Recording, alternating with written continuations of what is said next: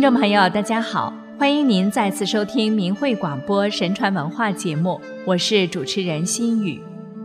在今天的中国，贪官遍地，甚至无官不贪，几乎成了社会的共识。百姓对官员和执政党失去了信任，为官者也没有几人心中还装着百姓。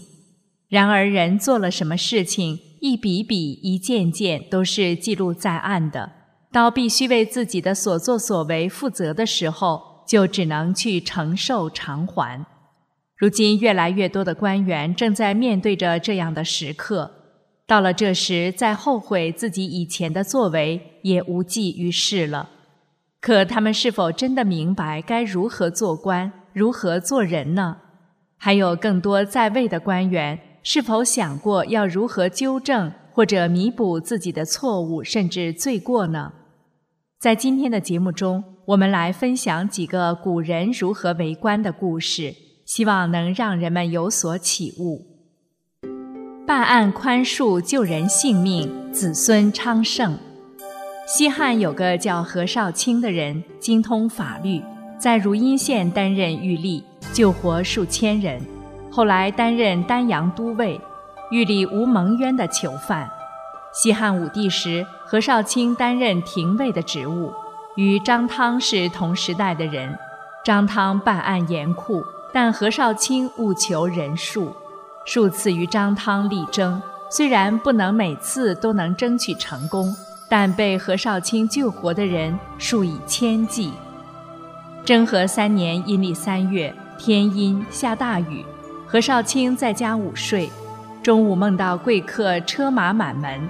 睡醒后，告诉妻子，话还没说完，门外有个八十多岁的白发老妇人恳求避雨。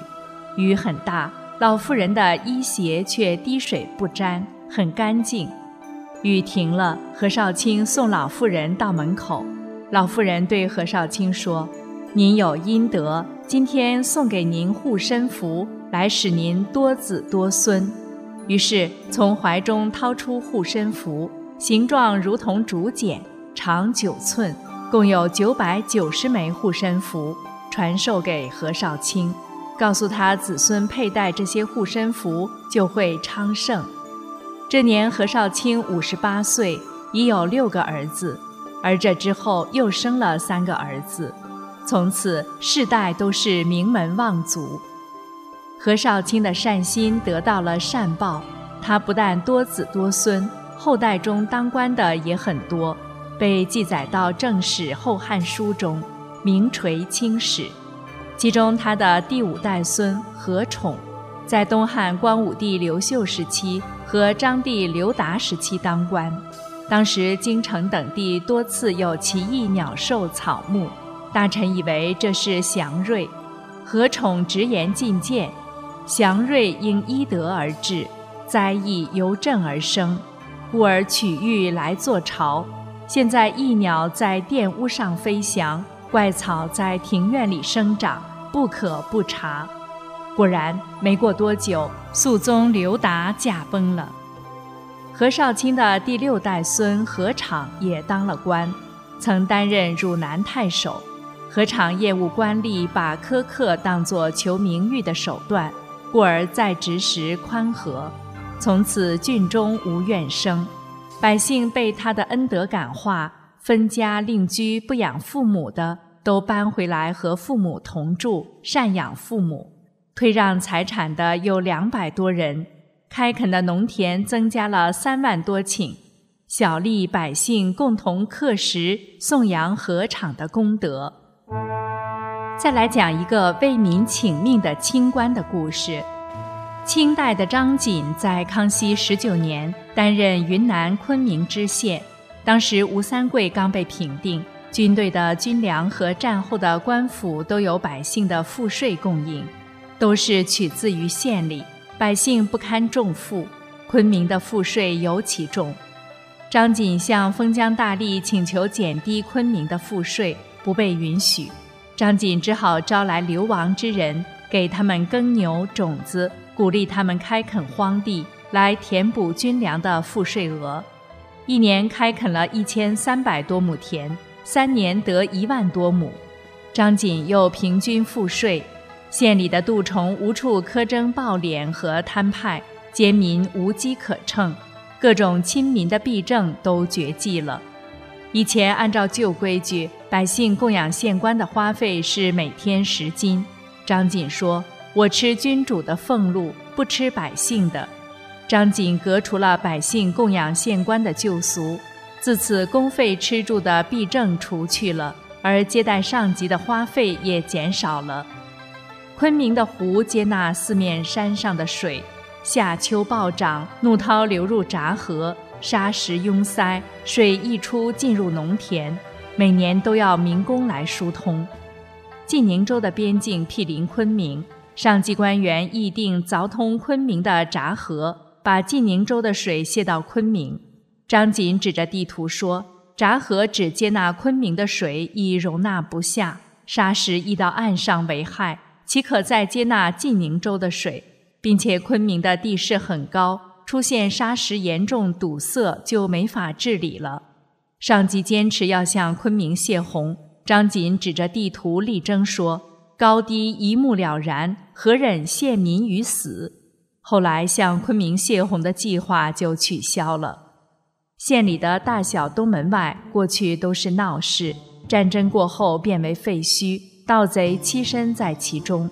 张锦为盗贼建造住宅，让流亡的人居住，迁移城中的罗氏、马氏、杨氏来充实它。货站牧场比邻，盗贼就绝迹了。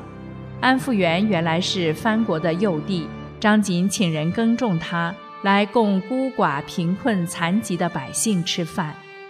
朝廷的军队打算用流民所开垦的农田放牧战马，向张锦求了一年，张锦都不给他们。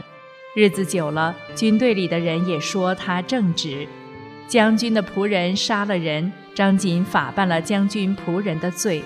巡抚仆人的儿子谋划夺取别人的未婚妻，张锦立即在县衙的大厅为差点被夺走未婚妻的人主持婚礼，判决说。王法规定不得娶有夫之妇，让这个妇人乘着我的马车，他的夫婿乘着我的马，由衙役送回家。有夺妻者治其罪。当时的人作歌传颂张锦的恩德。张锦刚到任时，滞留在狱里的有数百人，张锦都审理得明明白白。后来全省的疑案都交给张锦审理，张锦多次为冤案平反。张锦病逝后，百姓画了他的像珍藏，祭祀他。清朝还有一个秉公执法的清官，清朝的邵思尧，康熙十九年在直隶百乡为官，他兴水利，禁止官差扰民，让百姓得以安居。县里的大学士卫义介是邵思尧考科举会试的主考官。按照惯例，邵思尧应当拜在卫义界的门下，形成官场上的关系网，互相维护。卫义界的家人犯法，邵思尧却能严惩不贷。又有奇人毒打他人，告到县庭，其事汹汹。邵思尧不屈权贵，把他抓入大狱。案子的公文传给审讯官，审讯官不敢接这个案子。邵思尧坚持依法办案。有人说应该开凿阜阳河来通商船，巡抚于成龙与邵思尧商议，邵思尧立言不可，说此河旱涝不定，未可通航。即便能开通，恐怕通航的利润归于商人，漕运的弊端害处却要由穷人承担了。这是因此作罢。康熙三十三年，江南缺一个学政的官吏，康熙皇上说。学政关系人才，镇官陆龙旗、邵嗣尧操守学问俱优，若以补授，必能秉公效事，革除疾弊。就任命邵嗣尧督管江南的学政及教育。邵思尧积劳成疾，病逝后身无长物，由同僚凑钱，才使他的官柩被送回家乡安葬。圣祖康熙皇帝澄清吏治，选拔廉明，所以贤吏尤其多。像邵思尧这样的，能使名字上达皇上耳朵里，得以闻名于天下。从我们古人为官的行为中，不难看出，一个好官就是能够秉公执法、心里装着百姓的人。真希望中国的社会有更多好官诞生，那才是百姓之福，民族之幸。